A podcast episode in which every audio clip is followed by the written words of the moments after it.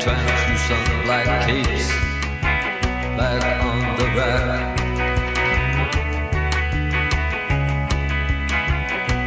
Bella Lugos is dead. Olá, ouvintes do Saco de Ossos, sejam todos muito bem-vindos.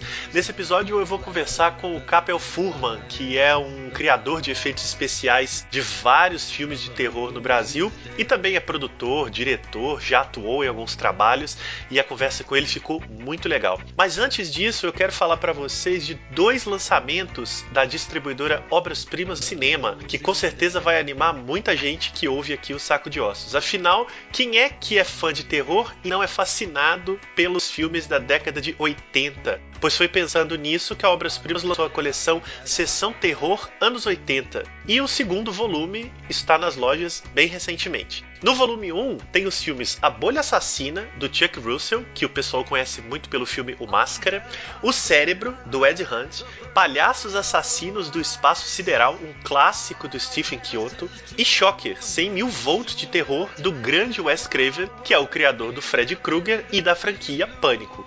O segundo volume da sessão terror nos 80 tem A Coisa, do lendário Larry Cohen, e também um filme super reprisado na televisão nos anos 80 e 90. Monster, A Ressurreição do Mal, do George Pavilu, que adapta um conto do escritor britânico Clive Barker. O Portão, do Tibor Takacs. E Bonecas Macabras, filme de outra lenda do gênero, que é o Stuart Gordon, que nos deixou recentemente. Os dois boxes da Obras Primas do Cinema vêm com cards especiais e um monte de documentários e material extra. Você pode saber mais informações e fazer o seu pedido no site www.colecioneclassicos.com.br. Lembrando que volta e meia eu faço sorteio lá no perfil do Saco de Ossos no Instagram. Então, se você ainda não segue, procure Saco de Ossos Podcast no Instagram, fique ligado nas atualizações e nas promoções.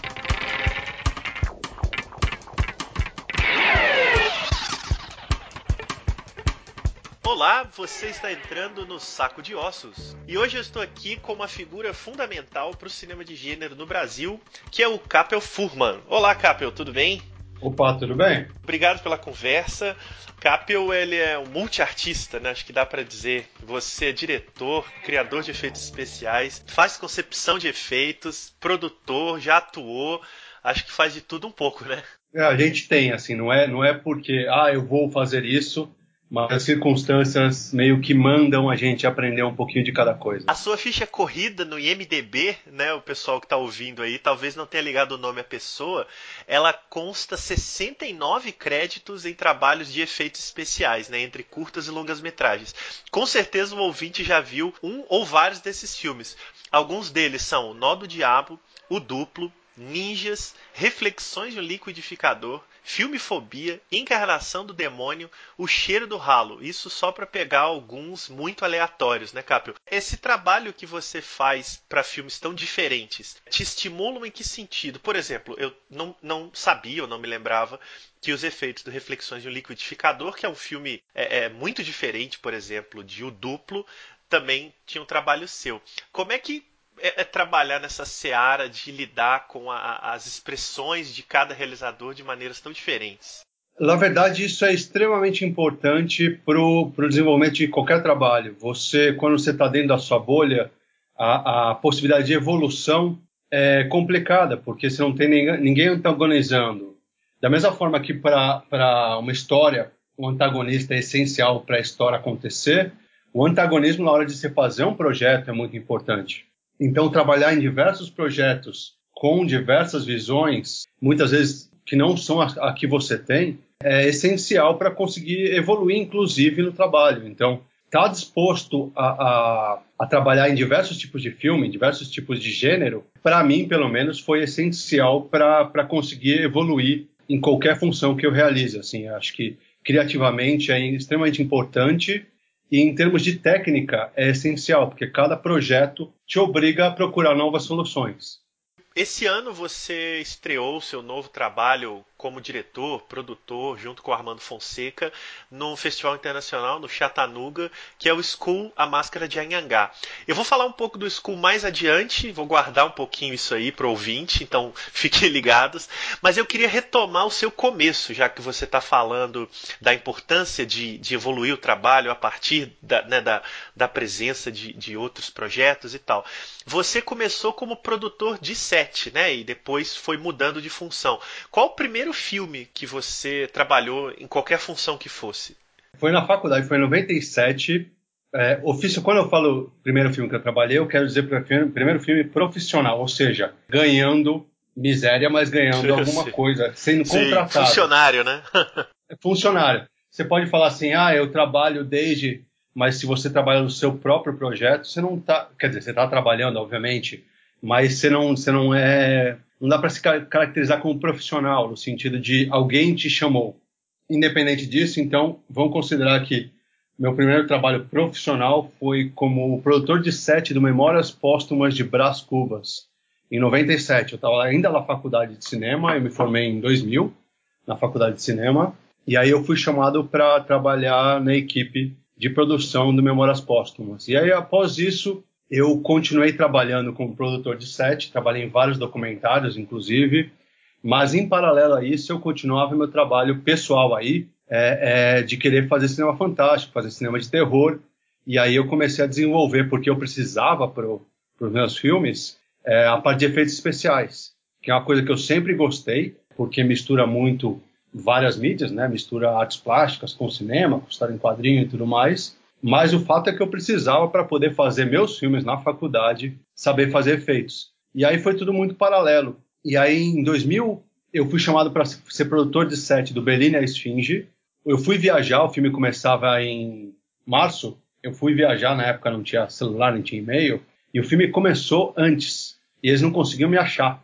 E aí, quando eu voltei, é, é, alguém foi colocado no meu lugar, obviamente, porque o filme não vai parar por minha causa. E aí o produtor ficou meio chateado, porque já tinha feito toda a pré com eles, e ele perguntou o que, que eu fazia, o que, que eu queria fazer na vida. Aí eu falei assim: ah, tem meu trabalho com efeitos especiais, que eu faço meus curtas. Ele pediu para ver, curtiu o trabalho e me chamou para fazer os efeitos. Foi assim, de paraquedas, assim, não é que eu comecei como assistente. Já me chamou para colocar, fazer como cabeça de efeitos a, a produção do filme. Então é, eu caí de paraquedas no Berliner Esfinge para fazer tanto os efeitos de maquiagem de efeito quanto os de tiro, tiro em corpo e tudo mais. Então foi quando eu falei aquele negócio de sair fora do, da sua zona de conforto é justamente isso. Eu fui obrigado a aprender a fazer um montão de coisa com alguém me cobrando, é, tipo dentro de um filme profissionalmente falando. E isso dá um medo desgraçado, claro, mas ao mesmo tempo te obriga a evoluir, a, a aprender a fazer novas coisas. Isso foi essencial. E no fim das contas é isso que delimita o trabalho profissional que você falava, né? Alguém te cobrando, te pedindo, te solicitando serviços, né? É, agora você falou aí que, que tinha interesse né, em maquiagem, em criação de efeitos e foi o que você ofereceu é, para a equipe do Bellini quando eles insistiram de você trabalhar com eles mesmo depois desse desencontro. Ah, então minha curiosidade é de antes. Co como é que veio esse interesse e esse envolvimento seu, aí num, num sentido até pessoal mesmo, pela maquiagem, pelos efeitos, pelo cinema fantástico? Vem de muito jovem, criança? Qual a sua relação com o fantástico, com o terror, que vai te levar a se interessar por isso e depois vai te levar a trabalhar com isso? Foi justamente, é, acho que artes plásticas em geral. É assim, não vou dizer que a minha primeira paixão foi cinema, eu não sou um cinéfilo, mas eu gosto muito de história em quadrinho. Então, quando eu me propus a trabalhar com cinema, fazer cinema, mesmo na faculdade, eu queria espelhar a, a, a história em quadrinho nos, nos filmes. Eu queria fazer o cinema fantástico, que é como eu interpretei como seria a adaptação de quadrinhos para cinema. E mesmo porque, assim, quando eu entrei na faculdade, o cinema de terror, o cinema fantástico, nem era considerado cinema. Eles não, não, não achavam que, dentro da qualidade artística do cinema, o cinema fantástico se enquadrava. Quem diria, menos ainda, o cinema digital, né?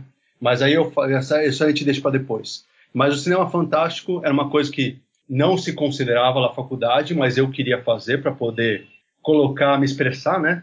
E não tinha ninguém para fazer os efeitos especiais.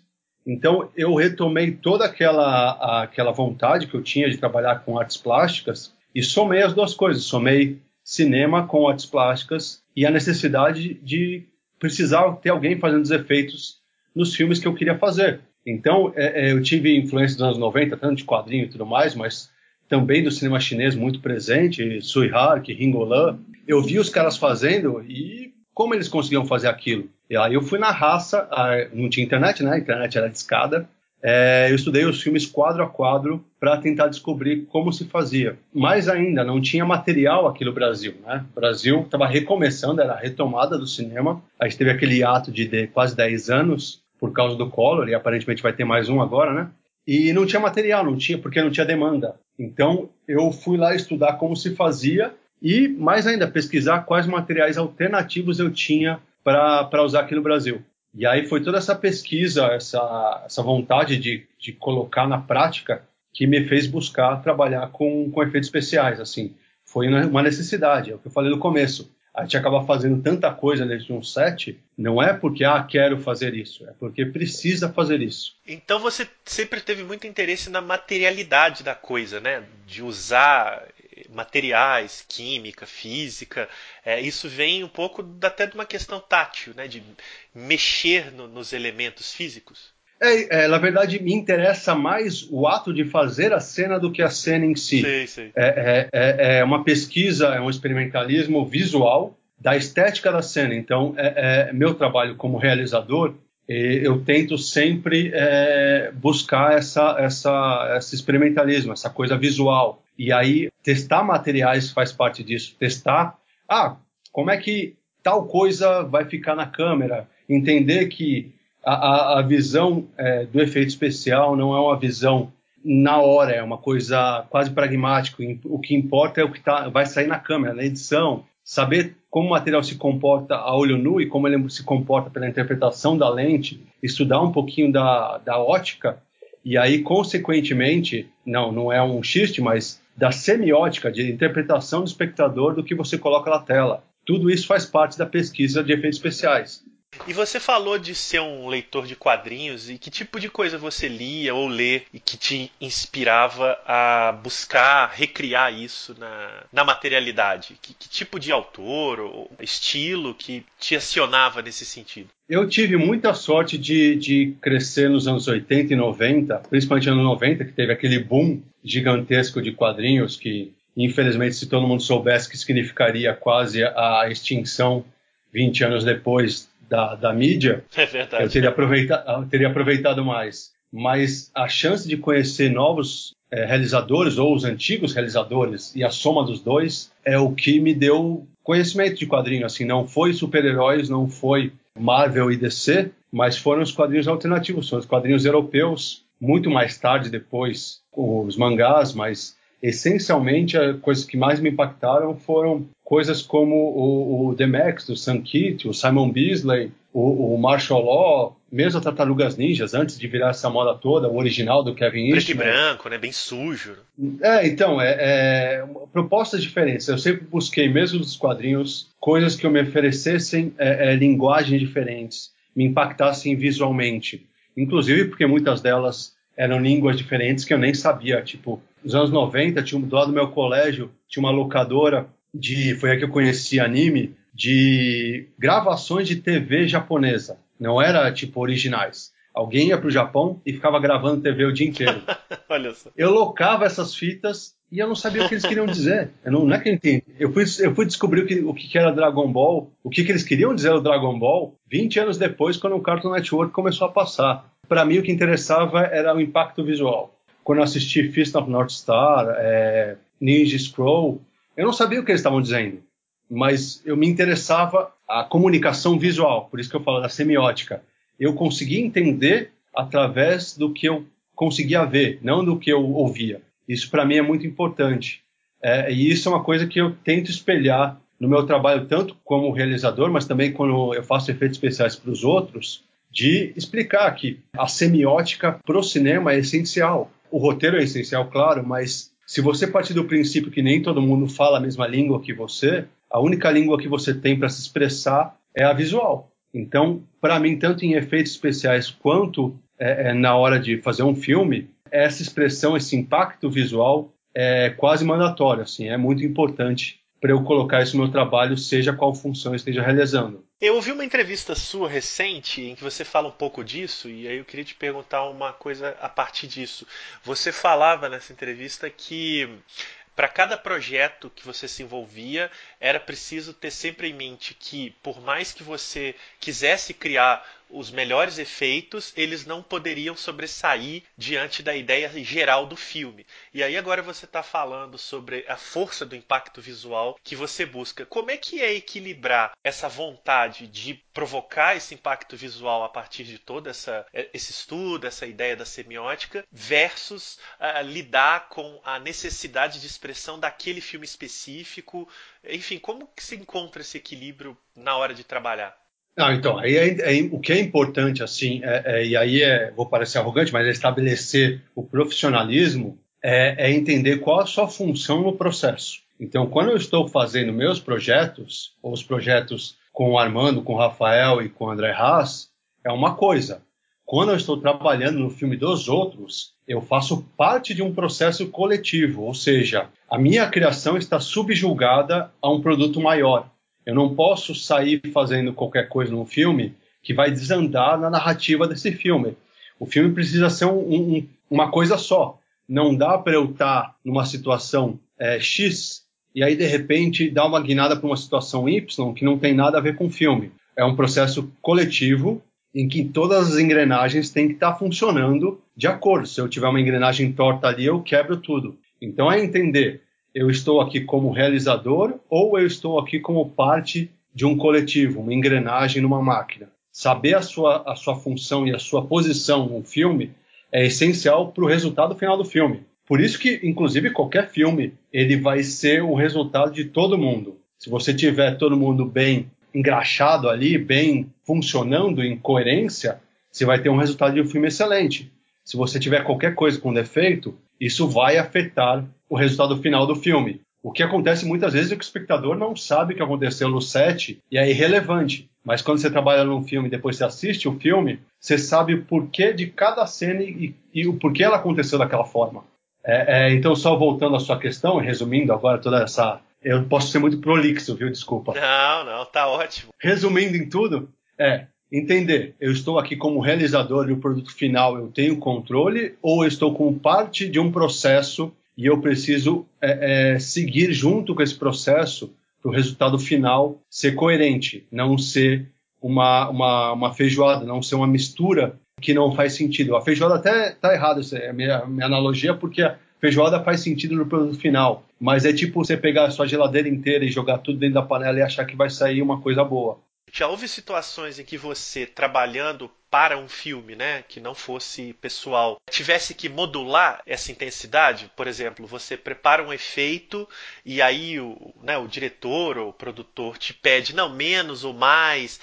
Essa negociação acontece ou, em geral, você tem uma prévia intensa, entende direitinho a ideia por trás e já acerta na primeira, né? Quando eu digo acerta no sentido do que eles querem, né? Obviamente não da qualidade do seu trabalho. Mas essa modulação, ela acontece ou, ou não? Vocês se entendem muito rápido? Não, isso vem da maturidade. Assim, é, quando, quando eu era jovem e, e arrogante, petulante, eu achava que eu, aos jovens, né?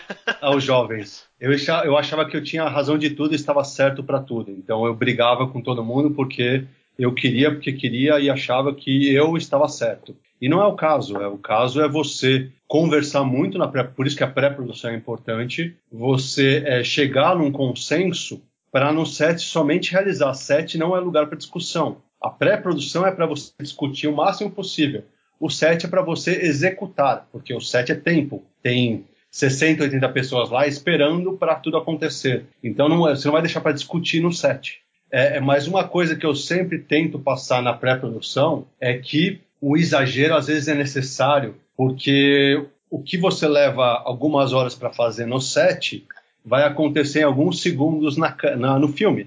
E às vezes você dosou de menos, foi muito sutil, E essa sutileza ela é amplificada no filme. Então a sutileza se torna mais sutil, o exagero às vezes é proporcionalmente ao contrário. Então o exagero ele se torna mais contido e a sutileza se torna mais sutil ainda. Então é, é essa conversa toda de dosar vem de eu passar uma experiência empírica do que deu certo, do que deu errado em outros projetos e passar para quem está dirigindo, ó, quando eu fiz isso em outro filme, eu usei isso, isso e isso. E o resultado foi esse. Passar essa experiência empírica. E aí cabe a quem está dirigindo aceitar a sua opinião ou não. Aí eu paro por aí. Eu tenho uma frase que é: é no meu filme eu faço. Se eu quiser fazer do meu jeito, eu tenho meus projetos para isso. filme dos outros, eu tenho que atender à vontade e à visão dos outros. Como é que é ser, por tantos anos, tem mais de 20 anos que você tem de carreira, ser um técnico, um efeitista no cinema brasileiro que historicamente não uh, identifica com muita facilidade esse trabalho, essa função. Enfim, a gente vem de uma tradição de um cinema em geral muito focado em realismo, em questões sociais, né, em paisagens urbanas ou rurais, e a ideia do efeito especial, no imaginário, especialmente dessa geração pós-anos 80, é muito vinculada ao cinema americano, né? Ah, os efeitos especiais, os efeitos visuais. É, como é que é ser um profissional dessa área no Brasil? E especialmente ao longo desses 20 anos. São muitas barreiras, tem que explicar o tempo todo o que, que você faz. Como é que é essa relação de você profissional com o país e o ambiente e o tipo de cinema que você trabalha? Tem, uma, tem uma questão assim, é, é, a nossa tradição é muito entre aspas, porque a partir do momento que você tem 10 anos de pausa nos anos 90 e recomeça, você meio que está recomeçando tudo de novo. É está literalmente aprendendo tudo de novo com novas pessoas, novos equipamentos, assim, teve o, o choque do o mundo inteiro começou a ir para o digital, o Brasil ainda tinha gente falando cinema digital não é cinema, cinema só é cinema quando é em película. Isso até 2009. Então você tem muito é, é, é, conservadorismo, que pode parecer bizarro, das pessoas que realizam cinema no, no país. E aí, quando você se propõe a mudar, a estudar novos gêneros, você tem que estar disposto a ver como se faz, a estudar novos casos e não achar que você é o dono da razão. Ou, principalmente, não achar que tudo é mágica, que tudo é brilhantismo. Então, uma, uma coisa muito importante que eu tento passar toda vez num set é que não é para parar o set inteiro para assistir um efeito especial, ele, é, ele faz parte de um processo é, é, é de um filme. Então é, é a mesma coisa que todo mundo parar para ver quem está fazendo maquiagem fazer o cabelo de alguém, ou ficar vendo o gaffer ajustando o tripé. É, o efeito especial é só mais uma coisa dentro de um filme. Então, quando tirar toda essa, essa, essa esse romantismo, a execução se torna muito mais rápida. Então, isso é, isso é muito importante. Tirar todo esse romantismo não é segredo. É uma das razões que a gente tem o Cinelab. É essa, é, é, querer passar conhecimento e quebrar esse romantismo de que ó oh, é mágica, é tudo misterioso, não é ele funciona para câmera, ele não é, não é, não funciona como espetáculo set nem deve e principalmente é, é estudar relação custo. Então, quando você fala do cinema americano, você está falando de um cinema que não parou há 120 anos. Está falando de um cinema que evoluiu por necessidade e estuda novas técnicas, novos materiais o tempo inteiro. A gente ainda está um pouquinho atrasado nisso. A gente não, e não é porque a gente é atrasado, é porque a, a nossa, o nosso número de filmes não é suficiente para a gente acelerar. Então, você pensar só, isso foi um dado que eu ouvi do, da, da CEO do Shudder, lá no Ventana Sur, ano passado. Só em 2019, o cinema dos Estados Unidos produziu só de cinema fantástico 800 longas. Só de cinema fantástico. Não estou falando de cinema em geral, só cinema fantástico. Então, só os Estados Unidos produziram 800 longas em 2019. Isso quer dizer que eles tiveram 800 chances de errar para ter um filme bom. é. Imagina a quantidade de profissional envolvido nisso. É, porque assim, não é que ah, o cinema americano é maravilhoso. Não, eles fazem muito filme para ter 10 filmes bons. É, a gente tá. Quando, não sei agora, realmente 2020 é uma incógnita. É, Mas até então, a gente estava produzindo 180 longas mais ou menos por ano. É, é, maravilhoso comparado com o início da década de 2000 mas ainda não é suficiente para a gente aprender a errar. Aprender a errar e ouvir que a gente errou. Aquele negócio que eu falei no antagonismo, para mim foi muito importante trabalhar no filme, no filme dos outros para ouvir não gostei, não, não tá bom, faz de novo, tá ruim. E acho que é uma, uma atitude que devia ser tomada pelo cinema em geral. Ter crítica negativa, construtiva, mas negativa, é extremamente importante para evoluir em todos os departamentos. Já que a gente falou de cinema americano, eu queria saber também de você o seguinte: é, você vem de uma de uma sequência de trabalhos aí ao longo dessas duas décadas, basicamente de efeitos práticos, né? Você põe a mão na massa, né? É, é uma tradição que aí puxando o cinema americano a gente remonta a Tom Savini, Rick Baker, Greg Nicotero, essas figuras que viraram lendas por trabalharem os efeitos práticos. Você é um entusiasta do efeito prático? Você já trabalhou trabalhou com efeito digital ou não tem interesse? Como é que é a sua relação é, entre o efeito prático e, e, as, e os efeitos modernos, digitais? Eu sou, eu sou um entusiasta da pesquisa de materiais, dos efeitos práticos, claro, e da, da manufatura, mas eu sou um entusiasta do resultado final. Então, ao mesmo tempo, não é, ah, estou apoiando CGIs desde que funcione e ninguém perceba que você usou CGI, ele é excelente. É, mas o que eu estou falando aqui é de efeito de composição. Então, quando eu penso num efeito prático para um filme, eu não estou pensando no efeito, ah, vou fazer esse boneco ele vai ficar maravilhoso na câmera. Para realizar um efeito, você tem que saber fazer, obviamente, a caracterização, o boneco. Você tem que saber como a câmera vai registrar essa imagem, como a luz vai afetar o seu sangue e mais como isso vai ser editado é, é, como eu consigo romper a, os limites físicos com composição. E aí a composição, ah, mas é computação gráfica? Não, a composição existe desde Méliès. Então o tabletop é, é, é, é, veio junto com o cinema. Então quando a gente fala de efeito prático, a gente não está falando assim, só vou fazer efeito prático na frente da câmera. Efeito prático é entender não só de como se fazer o objeto em si, mas como a câmera vai registrar, entender de lente, entender de como a luz, qual cor afeta o seu material, entender de pesquisa, entender como isso vai ser editado e o que você pode adicionar lá após para melhorar, porque o efeito prático ele é limitado, obviamente, pela física. E aí na pós você pode estender isso. Então, quando eu vou fazer um tiro em corpo, só para deixar mais na prática isso, eu tenho um limite de sangue que eu consigo colocar dentro do saquinho de sangue que vai junto com a proteção. E aí o efeito, o tiro em corpo é essencial para ter uma boa cena de alguém levando tiro. Mas se eu quiser mais sangue, eu tenho a liberdade de, em composição, adicionar isso na pós. Então, o que a gente estuda, tanto eu quanto todo mundo que trabalha lá com a gente lá em Infravermelho, o Armando, o Rafael, o Haas, é como extrapolar os limites sem corromper a qualidade. Então, quando eu falo de CGI, beleza, podemos usar o CGI, mas vamos usar só o CGI? Não, vamos somar tudo. É aquele negócio do cinema, é um coletivo de técnicas e talentos.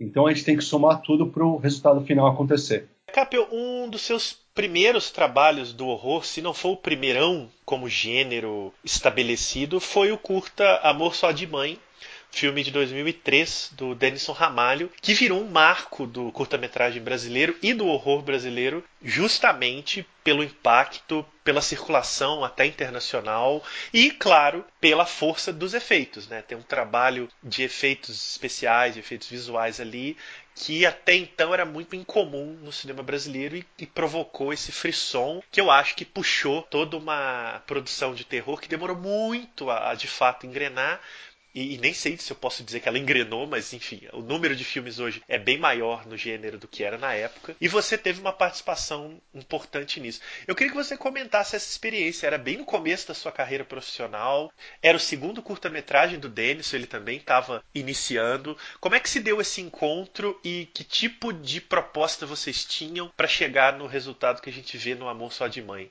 O Amor Só de Mãe, na verdade, é um conjunto de fatores eu conheci tanto Paulo Sacramento quanto o Denison no Amarelo Manga, que eu estava fazendo a maquiagem de efeito. Eu tinha realizado outros curtas de, cinema fantástico, outros longas, mas os longas não eram de cinema fantástico, eles continham cenas de efeitos. Então isso, isso é muito importante é, dizer assim que no começo não é que o, embora o Memórias Póstumas seja vai cinema fantástico, no começo não é que a gente tinha uma produção de cinema de gênero. Gente tinha cenas de efeitos especiais dentro de, uma, de um cinema mais tradicional. E o, realmente o Amor Só de Mãe se destaca porque foi, aí no meu caso, o primeiro curta em que eu trabalhei com é, é, um orçamento razoável. O Denison ele conseguiu se inscrever no edital. O, o projeto foi aprovado para ter um orçamento razoável. Então, é um filme que tem uma qualidade muito boa por outras características, mas também porque foi um dos primeiros que teve a possibilidade de ter tempo para ser filmado. Acho que uma coisa que é legal dizer de orçamento não é que você consegue gastar com melhor equipamento, é que você tem tempo para filmar as coisas como elas devem ser feitas. Então, Amor Só de Mãe foi muito legal porque a gente teve esse tempo para desenvolver. Quando eu falei aquele negócio de executar no set, é porque a gente teve um tempo de pré-produção para juntar as ideias e decidir a direção do filme. Então, foi muito legal trabalhar com o Denison justamente por isso, porque as referências são muito próximas, as referências não só cinematográficas, mas em geral, quando eu falei de quadrinhos, de música e tudo mais, é, a equipe era de pessoas com paixão pelo que estava fazendo, então não estava entendendo aquele negócio, a, aquele pejorativo do cinema, de que cinema de terror não era cinema, pelo contrário, estava se dedicando pra caramba e teve muita pesquisa antes de começar a fazer o filme. Então isso é muito importante entender que a execução do filme é, uma, é a parte que vai acontecer, que vai colocar na prática, mas se não tiver essa pesquisa, não tiver esse desenvolvimento criativo antes, você vai criar um material genérico. E isso não é legal, assim. Uma coisa que eu até discuto com você depois, mais para frente, mas é entender a diferença entre é, é, fazer um filme de terror e fazer um filme genérico. Não confundir cinema de gênero com cinema genérico. E isso foi essencial para o Amor Só de Mãe ter esse destaque. É, o produto final foi de pessoas que procuraram estudar, criar e, e se propor a, a sair fora da casinha, de não ter medo. Isso é essencial para um filme acontecer. No Amor Só de Mãe tem algum efeito, alguma cena que ficou na sua na sua memória, assim, que, que você se lembre dela com mais intensidade que as outras, eu pergunto muito por ser esse marco, né? E o filme ele é cheio de grandes momentos, assim. Tem algum algum momento ali que te que te bate de dizer, bom, aqui era tudo que eu busquei e daqui adiante a minha evolução se deu, né? Você tem essa memória, alguma lembrança? Tem duas coisas. Uma que é, é o que eu falei de materiais. A gente está falando de 2002. Acho que o Brasil não tinha acesso a materiais, dava para importar, dava, mas o custo seria bem alto e a pesquisa era limitada. Então não é como se a internet tivesse a velocidade que tem hoje. Então a pesquisa de materiais alternativos foi essencial para conseguir fazer a maior parte dos efeitos. Então isso foi muito importante. E também a proposta de fazer as coisas de não, não de forma conveniente, de ah, mas se eu fizer um plano fechado agora aqui, é, vai ficar mais fácil realizar. Não, vamos tentar fazer o que é mais difícil e se propor a fazer cenas impactantes. Então, é, por exemplo, a cena da a própria cena da quando ele mata a mãe e finca a faca no, no tórax e, e arranca o coração, foi feito em um plano só.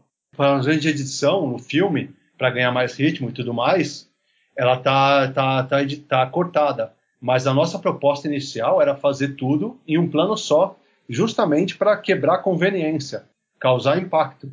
Então, para mim, foi uma lição muito importante trabalhar nesse filme, porque, primeiro, é, é, convenhamos, eu estava bem início de carreira, eu estava aprendendo a fazer materiais, a trabalhar com materiais novos, e ser, ser obrigado a, a sair da conveniência, a criar, não obrigado por mim, mas obrigado por uma outra produção, aquele negócio que eu falei assim, essas obrigações externas que trabalhar no filme dos outros te traz, foi essencial. Então, o filme inteiro, é o que eu falo assim, não é um efeito, é o filme inteiro, é o que me, me acrescentou muito na vida, assim. O, o impacto profissional que esse filme me deu foi essencial para eu continuar evoluindo no meu trabalho. E você citou a cena do coração e, e, e os materiais, e me veio à mente que uh, essas cenas que vão ali no ação com tudo preparado para os efeitos, é, são cenas que você não pode ensaiar, né? Você não tem como ficar gastando material para não usar. Deve ser um desafio e tanto você, né, pro ator, enfim, para a equipe, que em geral os efeitos eles só podem ser usados o quê? Uma, duas vezes? Não sei como é que se dá essa, essa coisa no set, assim. Quer dizer, eu não sei se o ator do filme efetivamente filmou aquela cena mais de uma vez, porque não é como se vocês tivessem um vastíssimo material para ficar criando aquele efeito várias vezes. Não, não, pelo contrário, a gente ensaiou muito, fez muito teste, porque assim, a cena foi rodada em, em três takes, então tinha três peças. É, então não, não foi de primeira. Ah, que é, bom, que bom então. não foi de primeira. A pesquisa de material vem justamente disso. Como eu consigo ter um material é, de custo-benefício para o filme. Agora, se eu tenho um material que o custo dele é tão grande que eu só posso ter um take, eu vou estar tá arriscando demais. Então, às vezes, eu gasto mais com material na pré-produção justamente para a filmagem ser mais rápida e não ter essa, esse compromisso com o filme. Então, vamos lá, que a, a, convenhamos, caracterização é, e efeitos especiais para o cinema fantástico é muito importante. Então, não é nisso que eu vou economizar mas não quer dizer que eu vou gastar dinheiro à toa, não vou importar sujeira dos Estados Unidos. Eu falo isso porque eu trabalhei num filme que a, o pessoal do figurino importou sujeira, e era literalmente sujeira. eu estou falando saber usar o material. Então, todo o material, quando eu falo assim, parece que eu gastei muito dinheiro com o, os materiais. Não, acho, acho, que na época, tudo bem, vamos considerar a inflação. Mas na época foram, foi 300 reais todo o material para fazer os efeitos do Amor de Mãe. Então, vamos, vamos pressupor uma inflação assim de, de 10 vezes, então gastaria 3 mil reais hoje em dia para fazer todos os efeitos. Dependendo do orçamento do curta, pode parecer muito, pode parecer pouco, mas tem que calcular. Essa cena é importante para o filme, esse material vai me trazer agilidade para o set e eu vou conseguir realizar a cena do jeito que eu quero. É, quantos takes vão ser necessários? Porque, assim, uma coisa é, mesmo que eu ensaie com o ator, quando você está ensaiando, você não tem a pressão, tanto para mim como é, realizador de efeitos especiais, quanto para o ator na cena. É, é, o ensaio é sem compromisso, não tem pressão, não tem o, o, a quantidade de elementos que podem interferir para uma cena acontecer. Então, quando eu faço um teste de efeito especial na minha oficina, 90% de chance é que ele vai dar certo, porque as condições são ideais. Quando eu estou num set, para um efeito dar certo, não é só o efeito. Os atores precisam fazer a cena direito a câmera precisa funcionar direito, o som precisa funcionar direito, a luz precisa funcionar direito. Então, a chance quando eu falo câmera, ação e dá errado, não é só o efeito, é o elenco, é, é esquecer a fala, esquecer a ação, a, a luz cair no meio do plano, a câmera desligar, tudo isso pode acontecer. Então, quando você vai fazer o orçamento para uma cena, independente do filme, se o filme é de baixo orçamento, de alto orçamento, você tem que considerar que o take único é quando você explode um carro. Se você pode fazer de outras formas, é, considere todas as opções necessárias, porque o set é um elemento caótico. Você pode calcular, é, você pode calcular o máximo possível que você quer e ainda assim vai ter chance de ter dar coisa errada.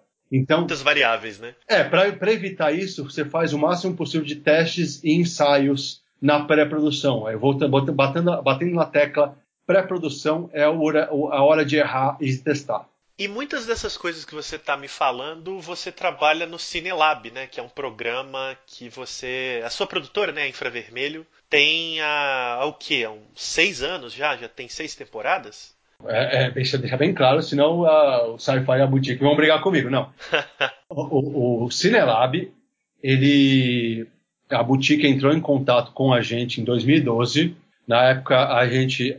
Tava, quando eu falo a gente, é eu, o Armando, o Rafael e o André, a gente estava fazendo um teaser de um projeto deles chamado Desalmados, que é a gente tenta realizar até hoje, mas enfim, a gente fez o teaser. E esse teaser tem um making off. Em 2012, a Boutique entrou em contato comigo querendo fazer um reality show sobre efeitos práticos versus efeitos de pós-produção. E aí eu conversando com eles, trocando ideia, ah, eu falei assim, ah, por que a gente não faz isso? mostrei o making off do Desalmados. Eles gostaram bastante do jeito que a gente trabalhava, porque é, acho que é quase inevitável que nossos projetos tenham um orçamento muito limitado. Então, a proposta de espelhar isso num reality show foi muito bacana. Então, quem produz o Cinelab é a Boutique Filmes com o Sci-Fi. E a proposta das três primeiras temporadas era a cada episódio a gente fazer um curta-metragem, um episódio acompanhar o processo desse curta-metragem, desde a pré-produção até a, a, filmagem e até a pós-produção. Acho que era legal para passar essa ideia para as pessoas. E aí, a partir da quarta temporada, se tornou o Cinelab Aprendiz, que a gente basicamente parou de fazer as coisas, subiu em cima de um palco e começou a dar ordem para os outros. É, é, Vocês então, não, aprenderam ali com o aprendiz, né? Só não demite ninguém, eu imagino. Não, é mais, é mais um Masterchef do que o aprendiz. Apesar Ah, do legal. nome, a Sim. gente, a, gente, a gente não quer ser escroto com ninguém. Sim, É, sim. é, então a proposta é ensinar os outros realmente na prática e colocar ali todo mundo para sofrer fazendo cinema. Então, apesar da gente, do Cinelab Aprendiz não ter um prêmio gigantesco, acho que o que é muito legal e que todos os participantes curtem muito é, primeiro, é realmente se colocar à prova e aprender novas coisas, fazer o que, o que foi muito importante para mim, é sair fora da sua zona de conforto. É, mas também conhecer outras pessoas que trabalham junto com, com a mesma coisa que você, com a mesma visão. Então, o que é muito legal é que os participantes do Cinelab Aprendiz, até hoje, eles continuam fazendo projetos juntos. E a gente trabalha com eles também. Então, é muito legal que tem essa troca de ideia. A gente, obviamente, aprende coisa nova, porque eles também trazem conhecimentos da vivência deles. E a gente troca ideia. Acho que é muito, é muito gratificante passar conhecimento. Pela sua ficha no IMDB também, o Cinelab é exibido em pelo menos 10 países, né? Porque ele é distribuído aí pelo Sci-Fi. É um programa que chega para muitos públicos, né? Esses ensinamentos, essas lições, essa relação com a, a loucura de fazer cinema, né? E no Brasil ele é exibido onde? Quem não conhecer pode procurar em qual canal?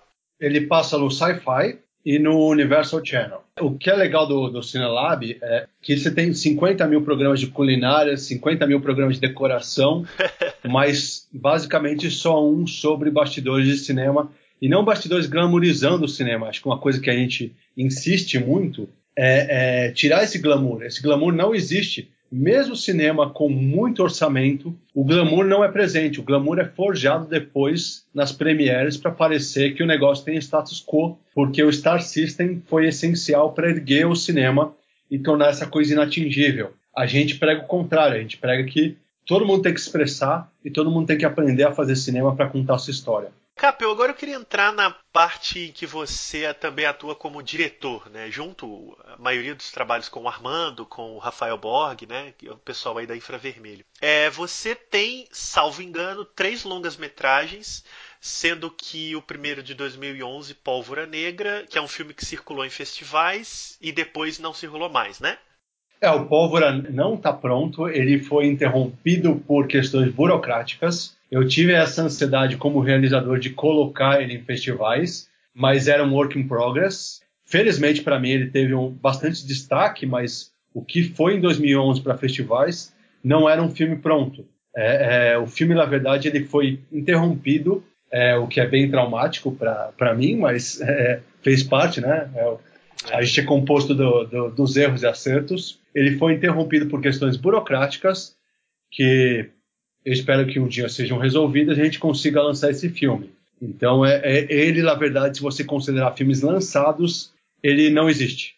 E aí, em 2016, vocês fizeram A Percepção do Medo, que está disponível no Amazon Prime, aqui no Brasil.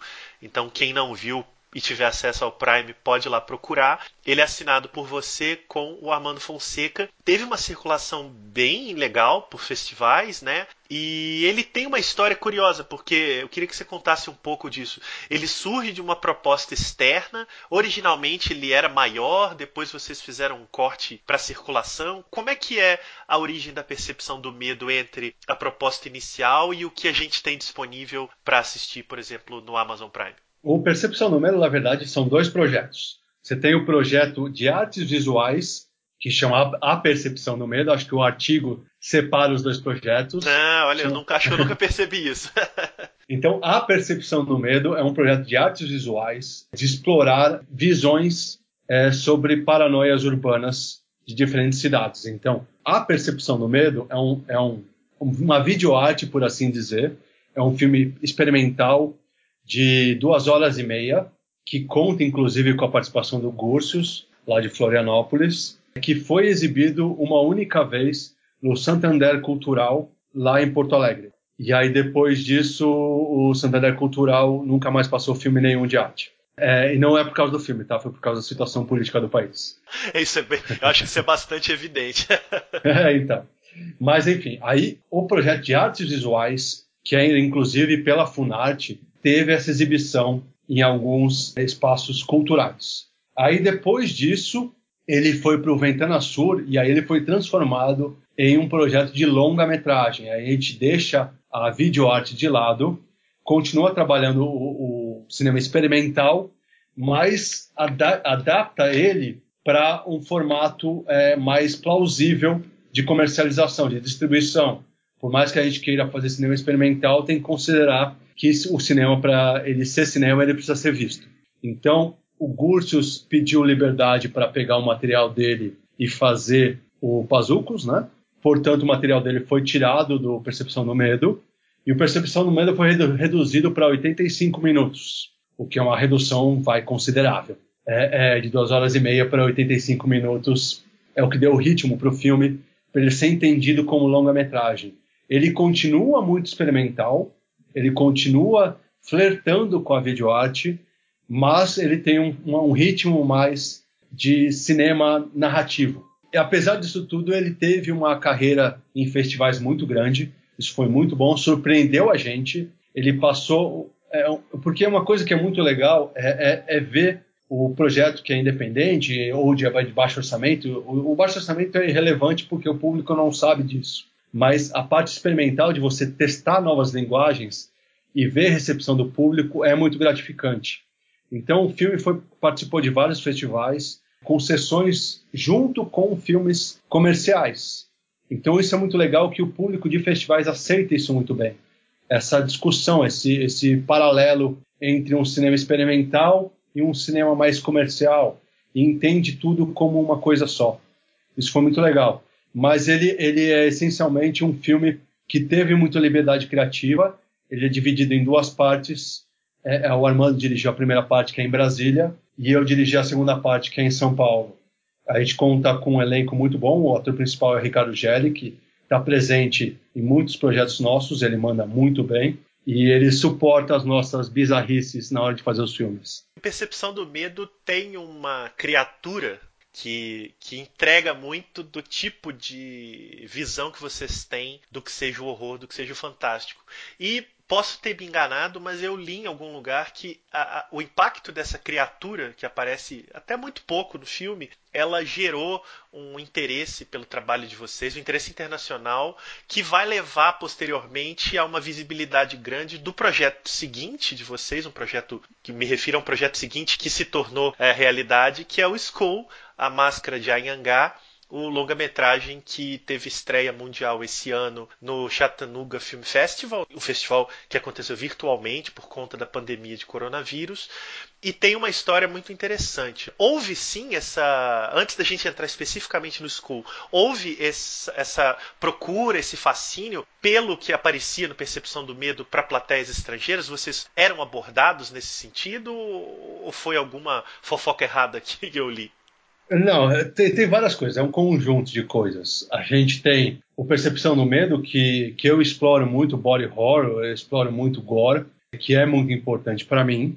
Mas, na verdade, o que somou é, é, esse conjunto foi o nosso Reel, o Reel da Infravermelho, que contém diversos projetos, dentre eles o Percepção do Medo, mas também contém o Desalmados, contém a Última Cova, é, contém vários filmes.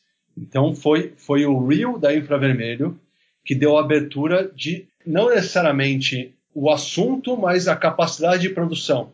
Mostrar que a gente tinha capacidade de execução, mesmo com baixos orçamentos.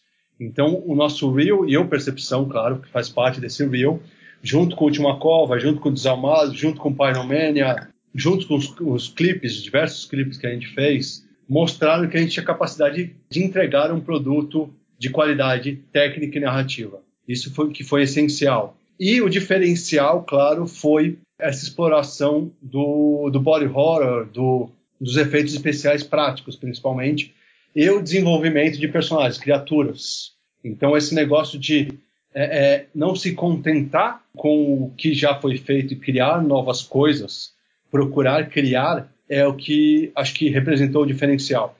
E aí o School, né, ele é um desses projetos e eu queria te perguntar uma questão cronológica. O filme ficou pronto por conta de vocês ou ele teve apoios anteriores até ficar pronto?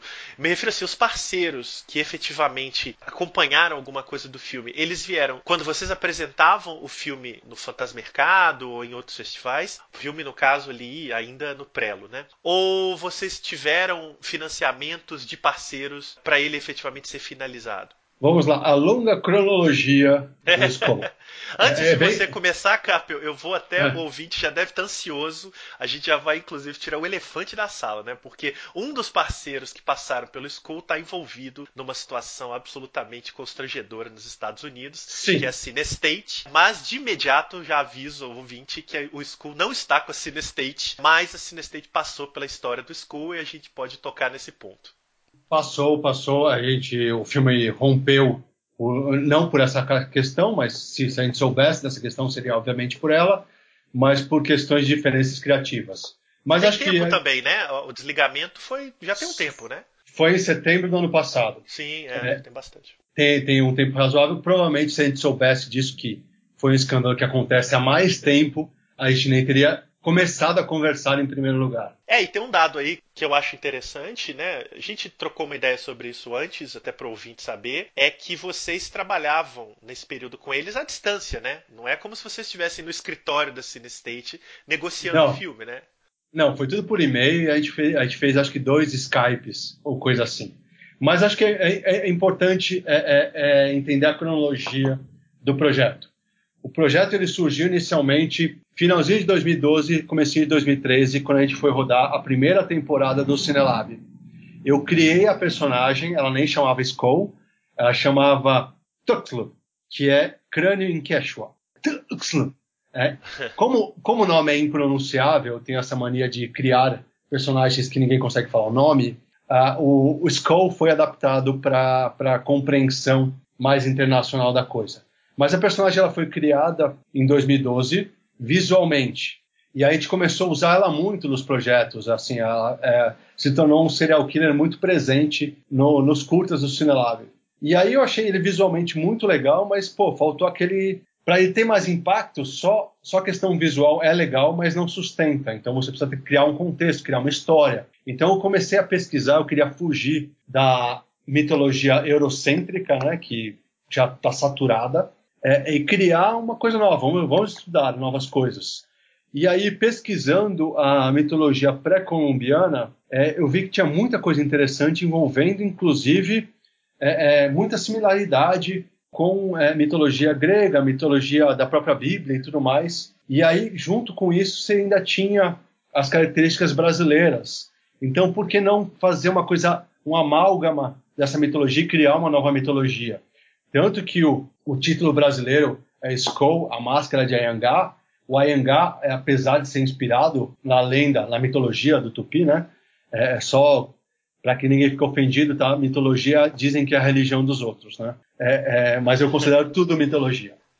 É, é, o Ayangá, ele não é o Ayangá da mitologia tupi. O Ayangá que eu me refiro é como os jesuítas interpretavam de forma maniqueísta a, a mitologia das, da, dos povos nativos. Então, o Ayangá ele seria o antagonista de Tupã, o que foi interpretado pelos jesuítas como antagonista de Deus. Ou seja, ele é considerado a tradução errada, não é a tradução correta, mas a tradução errada que foi dada seria o equivalente do demônio.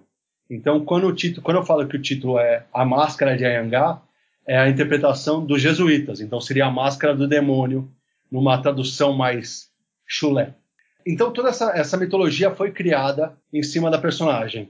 Ficou muito legal, o projeto foi construído. Mais tarde o André Bressan, que é um desenhista que manda muito bem, assim, ele, ele faz uma graphic novel chamada Birthright, que é muito boa. Eu conheço, eu conheço ele virtualmente, nunca conheci ele pessoalmente, mas a gente troca muita ideia da personagem. A gente foi construindo esse universo da personagem. E aí, em 2018, surgiu o Fantasmercado, que foi uma proposta do Fantaspoa de estimular a produção audiovisual do cinema fantástico na América Latina. E aí eu fui lá apresentar o Skull, a Máscara de Ayangá. E aí a transmissão desse pitching foi feita de forma internacional. O João e o Nicolas, que são quem organizam o Fantaspoa, fizeram, meio que gravaram essas, esses pitchings e fizeram o pitching dos pitchings para produtoras internacionais. E uma delas, na época, 2018, foi a Cinestate, que estava surgindo na época com projetos que chamaram muita atenção, que é o Born Tomahawk, o Brown Cell Block, que são filmes muito impactantes. E a Cinestate tinha acabado de adquirir a Fangoria, que para quem não conhece é uma das revistas mais importantes de cinema de gênero há décadas. E eles queriam começar a fazer cinema de gênero nas Américas, incluindo a América Latina, obviamente, para mandar para o mundo. O CEO da Cinestate, o Dallas Sonier, viu o pitching, assistiu o nosso reel e curtiu muito o projeto. Só que ele deu liberdade criativa. Ele falou, faz aí o que vocês quiserem. Então, por isso que eu falo que a gente fez duas reuniões com eles, foi justamente isso. Assim, eles falaram assim, faz aí e depois me liga. É, o dinheiro não veio deles, o estímulo veio deles. Então, apesar do que está acontecendo agora, a presença da Fangoria no projeto foi muito importante para atrair investidores, dar credibilidade para o projeto. Então, é, é, não teria acontecido sem isso. O Armando fez muita pesquisa de investidores, a gente entrou em contato com muita gente, foi um aprendizado muito grande para a gente entender como o cinema funciona lá fora, fora do nosso meio aqui do, do Brasil. É, foi uma experiência muito importante. Mas a experiência mais importante foi, a gente rodou o filme em 2019, janeiro de 2019, e teve um primeiro corte em maio de 2019. E houve tremenda, uma tremenda diferença criativa do que era esperado por eles e do que a gente entregou. Por diversas razões. Razão de roteiro, que talvez nosso roteiro beirasse uma discussão sobre uma discussão política sobre fascismo que não interessava a agenda da Cinestate, que é, um, é, é de direita, é de extrema direita, inclusive. Eles, o slogan deles é apoiar o público do Trump. Eles chegam a dizer que eles fazem filmes pro eleitor do Trump que não se vê representado nos outros filmes de terror, né? É, basicamente é só assistir. Foi erro nosso, claro, mas se você assistir todos os filmes que a própria Fangoria produziu sob o guarda-chuva da Cinestate, o Puppet Master, o Satanic Panic, ou mesmo esse último porno, chama, chama pornô, não é o filme pornô. Eles têm essa tendência. E a gente foi errado e caminhou para outro lado. A gente propôs um, um, debate aí que não foi muito bem visto. Mas o que foi muito importante foi a gente entender que o filme tem que se comunicar visualmente. Então, a, a proposta do Gore, a proposta de diminuir os diálogos para um público internacional, a proposta de ter esse, esse de o filme se comunicar visualmente, veio justamente dessa diferença criativa. A gente entender como se comunicar lá fora sem precisar usar a língua é, portuguesa. Você pode perceber do jeito que eu falo aqui prolixo, a língua portuguesa é muito prolixa. E isso complica muito as legendas. Quando você vai colocar uma legenda, é, é, se você for legendar tudo que eu estou falando agora, um público que não fala português vai gastar mais tempo lendo legenda do que escutando o que eu estou falando. Então, é, entender como o filme se comunica lá fora foi muito importante. Ao mesmo tempo, foi muito importante a gente aprender a não trair a, a, a nossa, o que a gente acha honesto e sincero para os nossos projetos. Então, por essas razões, a gente achou que seria muito melhor romper por diferenças criativas com a Cinestate, com a Fangoria, e felizmente a gente foi muito bem recebido pela Raven Banner, que é uma produtora distribuidora canadense de gênero fantástico, que até o momento tem sido maravilhoso para o filme e para a gente é, é essa, essa parceria que a gente está tendo com eles. Esses 20 minutos eu explicando foi basicamente para isso. O filme está sendo muito bem recebido lá fora. Ele não tem previsão, provavelmente a previsão agora é se o Fantaspoa acontecer, porque o Fantaspoa é coprodutor do filme. É, foi muito importante esse apoio do Fantaspoa. A Fantaspoa dá um apoio muito grande para o cinema fantástico independente em geral, e a presença deles no filme foi essencial.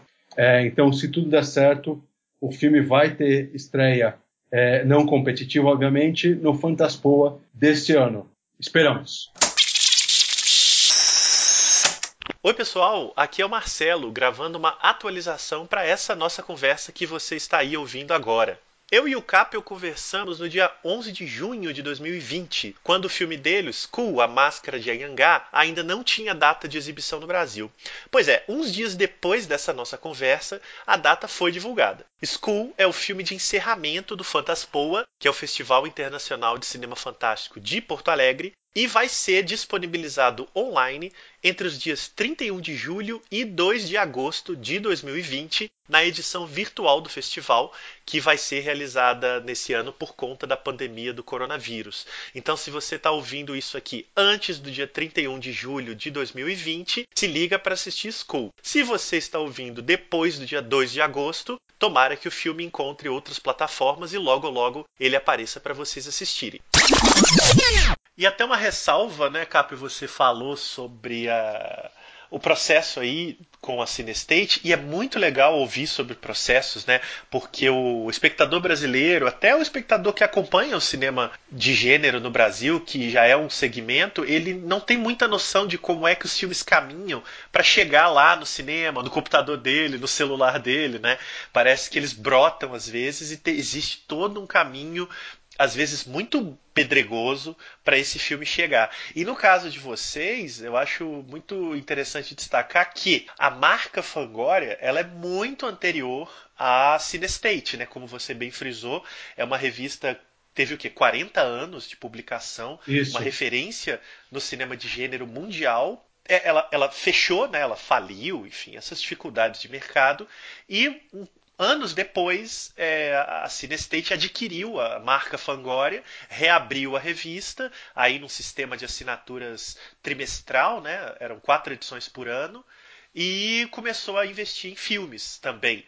Né? Então a marca Fangoria é muito anterior à Cinestate, muito, muito, muito anterior a esse escândalo que está rolando. Então eu acho que ter a Fangoria vinculada ao projeto naquele momento, de fato, teve uma importância muito grande e por questões circunstanciais, que bom que vocês tiveram essas diferenças criativas. Só mostra o que era a Cinestate naquele momento e o que é vocês, né? O que vocês realmente querem fazer com o filme de vocês, né? Não, mas uma coisa importante, assim, é bom que você esclareceu toda a história com a Cinestate, mas a diferença criativa é essencial para um filme evoluir. É, é, é, você ouvir não gostei do seu filme e entender o porquê não foi, não, não foi curtido é essencial para o filme melhorar. Então, é, é, realmente magoa, você fica chateado, mas você entender o porquê da negativa, da crítica construtiva, é extremamente importante para a evolução de um filme. No caso, a gente está falando de todo um processo agora do porquê a gente saiu ano passado e o escândalo que está tendo agora, mas se fosse com qualquer outra produtora, é, esse antagonismo é muito importante. Sim, então, sim. Por, junto com produzindo o filme, a gente tem a Bocato Productions, que também oferece um ponto de vista de quem não faz necessariamente só filme de terror. Então, quebrar o ponto de vista do que você acha bom e entender a, a, visão dos outros é essencial para o filme evoluir. Então, o filme teve essa recepção que teve nos Estados Unidos por causa disso, porque a gente conseguiu olhar o filme pelo, pelos olhos dos outros. A gente conseguiu entender que um filme ele não é hermético na sua visão, ele precisa se comunicar. Então, você precisa passar todas as suas referências, você tem trocentas mil referências, mas como você passa isso para o espectador? Como você quebra o fato de que tem pelo menos 3 mil longas de terror sendo lançados por ano, como você quebra a expectativa do ter mais um, do genérico. Então, ouvir os outros é muito importante. Então, apesar de a gente saiu assim, é uma benção a gente ter tido esse conflito criativo, mas ter a presença da discordância é extremamente importante para um filme evoluir. Então, felizmente, o nosso timing foi perfeito. E aí, Capel, sobre o School, mais especificamente o filme, né? A gente não vai poder entrar em grandes detalhes dele porque ele está praticamente inédito, né? Ele só foi exibido para o público do Chattanooga e lá nos Estados Unidos. Mas o trailer está disponível, eu até vou linkar o trailer no post do episódio, quem não viu ainda ah, assista. É um trailer muito empolgante e eu queria saber sobre o personagem, né? Você frisa muito que criou a concepção visual, que ele já apareceu visualmente em outros filmes da Infravermelho. O que você define que seja esse personagem. Porque o Skull, na verdade, não é. Me corrija também se eu estiver enganado, ele não é uma figura, né, uma pessoa como é o Jason, como é o Michael Myers. Ele é quase um conceito, né, uma ideia mitológica do passado que vai se revivendo né, através da máscara. Que tipo de coisa você buscou criando essa figura, essa mitologia e que você acha que conseguiu atingir no filme? Você chegou à mitologia que você, Armando e toda a equipe buscavam? A mitologia é só para exemplificar aqui. As pessoas reclamam, por exemplo, que tem é, 50 mil filmes de zumbi, mortos-vivos saem o tempo inteiro e tudo mais, e acham isso negativo. Mas quando você tem isso, você é obrigado a, a, novamente criar alguma coisa que não foi criada. É um estímulo para você criar. E quando a gente fala de slashers, é a mesma coisa. Você quer fazer um filme de slasher, não adianta você colocar um cara com a máscara que sai matando as pessoas sem razão nenhuma. É necessário ter um contexto, é necessário ter um background aí que vai dar é, é, as características dessa personagem. É, então, pro, pro Skull, é, a personagem é a máscara. A máscara simboliza toda a mitologia. Então, quando a gente está falando que a personagem é a máscara, significa que ela pode incorporar de várias formas e ela representa muita coisa. Então a máscara representa toda a mitologia por trás da personagem. Então o Skull em si ele foi protagonizado pelo Hulk Jr., que é um lutador de luta livre da BWF, que deu um a BWF em geral foi extremamente, um apoio extremamente importante para o filme acontecer, por causa da minha paixão por luta livre. Mas é, eu poderia falar, ah, então só isso basta, só ter um cara grande matando as pessoas é suficiente. Não, porque é, é importante dar contexto, dar o padrão de como essas pessoas morrem e o porquê elas morrem. Então, a, a personagem está matando as pessoas, está absorvendo as entranhas para incorporar uma entidade maior, que é o Tahawantin Sumpai, que é, uma, dentro dessa mitologia, seria uma entidade que controla um reino maior, um reino sobrenatural maior.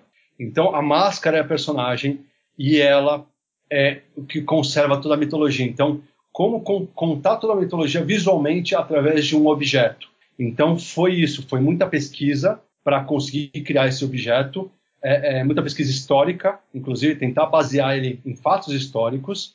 O que chateia é que aí chega um otaku de 16 anos e fala que ah, o Jojo tem isso. Eu não sei se vocês conhecem. sim, mas sim. Quer dizer, eu não eu leio o. Jojo, mas eu conheço a fama. Então, aí vai, vai o cara, o criador de Jojo já falou assim: não, isso é uma visão eurocêntrica do que eu acho que a cultura asteca é. E aí a pessoa assiste o trailer e fala assim: ah, tá copiando o Jojo. É, é, não, eu estou baseando, é igual falar que o Asterix copiou, o Gladiator copiou o Asterix. Pois é. É baseado na mesma mitologia e história, portanto vai ter semelhanças, mas o fato é que eu tentei construir uma mitologia é, o mais fiel possível. Inclusive, esteticamente, a máscara é construída baseada em recursos e estética pré-colombiana. Então, tudo isso faz com que é, é a personagem seja sólida, seja crível e gere é, é, derivados, né?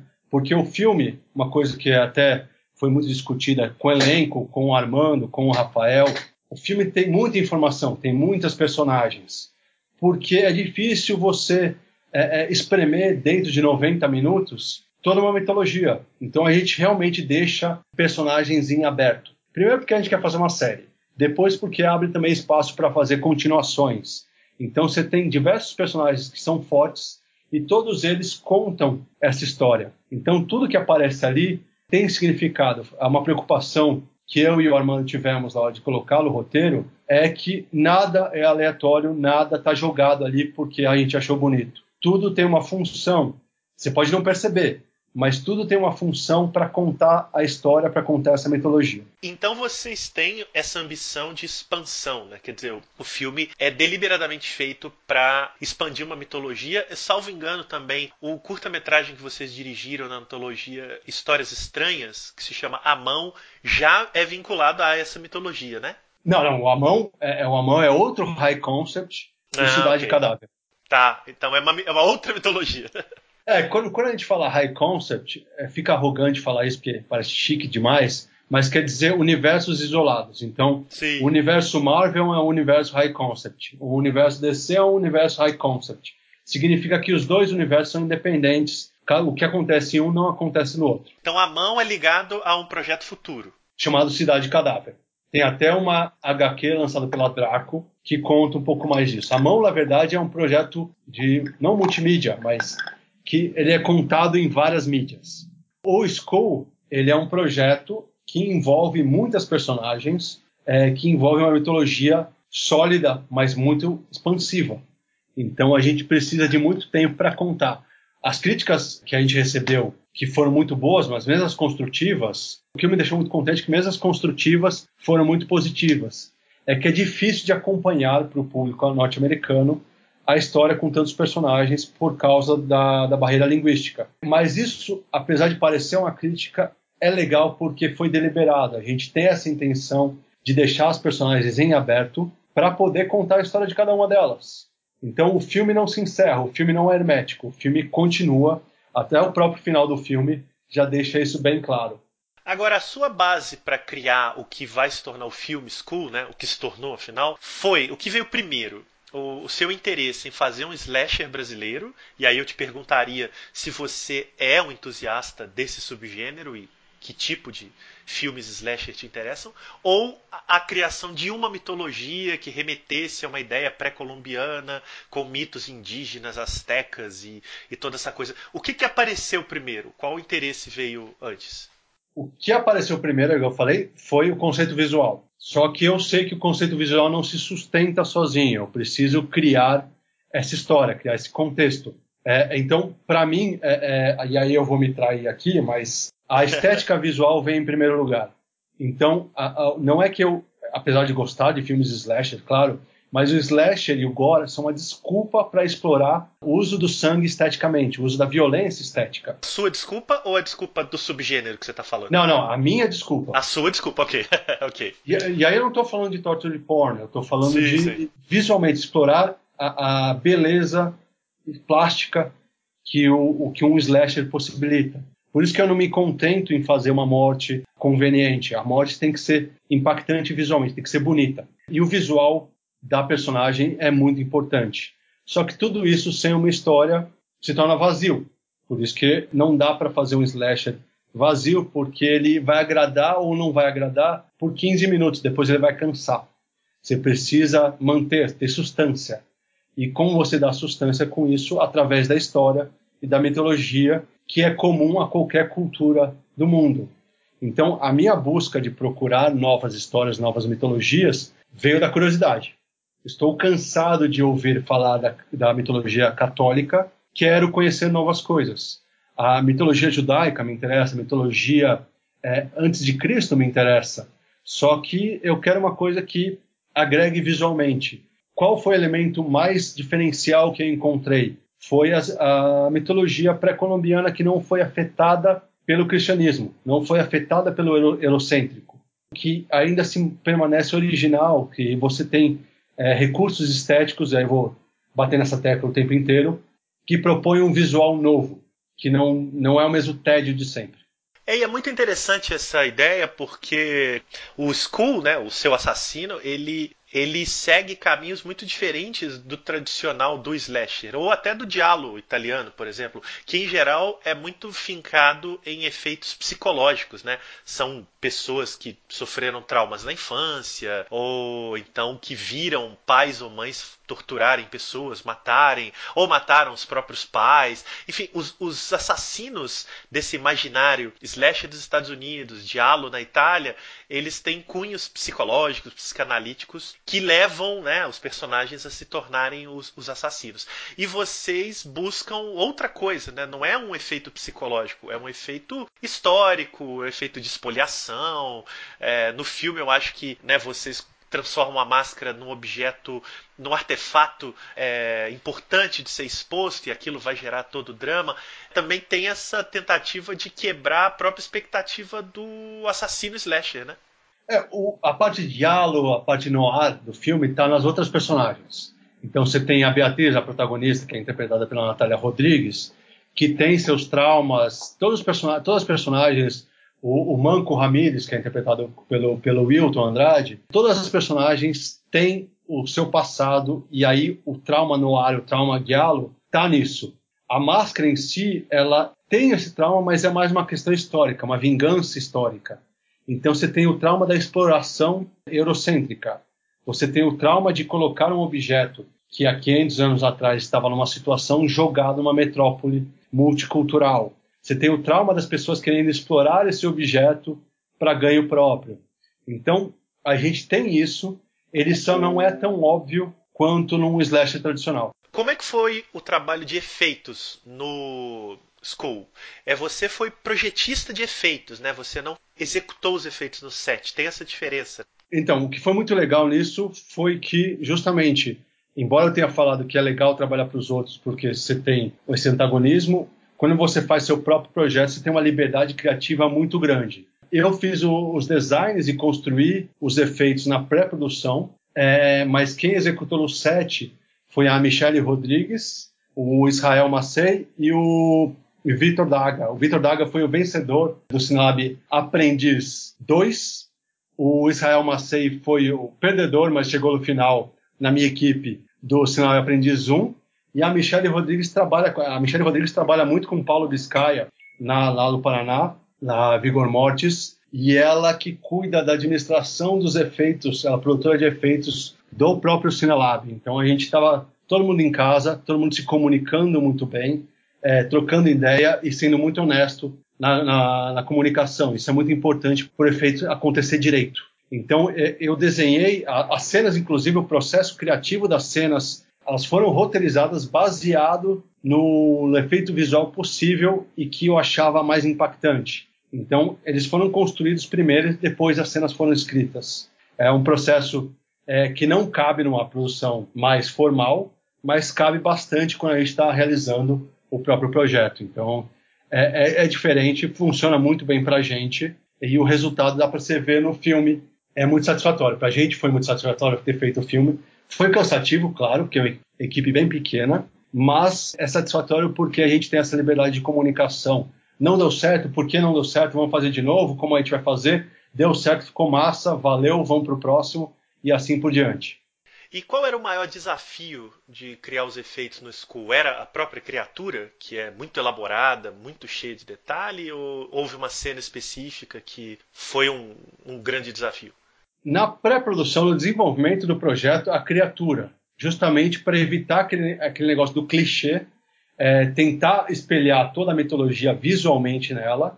Então, foi muito design trabalhado, foi muito pensado. A evolução dela, começar a absorver as entranhas, é, foi uma discussão que eu tive, uma conversa bem legal com o André Bressan para justamente quebrar o, o slasher é, clichê, fugir disso. E na, no set era o tempo o que é o que é o desafio. Então, todas as vezes me perguntam assim: ah, qual o efeito mais difícil que você já fez? É, não é o efeito em si, é o tempo que você tem para executar isso. Então, a gente tem cenas lá que são complexas, tem coisa pra caramba acontecendo, que a gente teve uma diária para fazer. Então, tem ser tudo muito bem orquestrado, corrido e sincronizado. As pessoas têm que estar muito é, abertas à comunicação e se entender muito bem. Então, não é o efeito que é difícil, é as condições para realizar. E quando você tem um baixo orçamento, o tempo é a condição mais cara, né? E o School é um filme de baixíssimo orçamento, né? Vocês não tiveram um conforto muito grande financeiro. Nenhum, absolutamente nenhum. E uma coisa importante que foi novidade para gente, quando você tem um filme que é destinado ao mercado de distribuição internacional, não só brasileiro, ele tem uma série de obrigações legais de seguro, de deliveries, de exports e tudo mais, que você não prevê. É, foi, foi inocência da nossa parte, mas que comem uma boa parte do orçamento, porque são obrigações que fazem parte de como se distribui um filme internacional. E que a gente esquece disso porque a gente está isolado no Brasil. A gente acha que tudo é lindo, maravilhoso, principalmente para cinema independente, que a gente está livre, leve e solto. E aí, de repente, você se depara com uma série de obrigações que fazem absolutamente todo sentido terem, mas que consomem uma boa parte do orçamento. E uma, uma coisa que aí é nossa, uma obrigação que a gente tem desde sempre, é tratar bem a equipe, tem condições de trabalho e segurança é, a, as melhores possíveis e pagar as pessoas. Não adianta eu falar, se eu falar para você, ah, meu filme foi de baixíssimo orçamento e eu não paguei ninguém, o filme não foi de baixíssimo orçamento, eu estou devendo dinheiro para muita gente. Sim, certamente, é. Então é entender que, independente do seu orçamento, você tem compromissos entregar o filme e compromissos com a equipe que trabalha junto com você. Você tem que dar suporte para ter condições dessas pessoas trabalharem no seu set e estarem contentes com isso, né?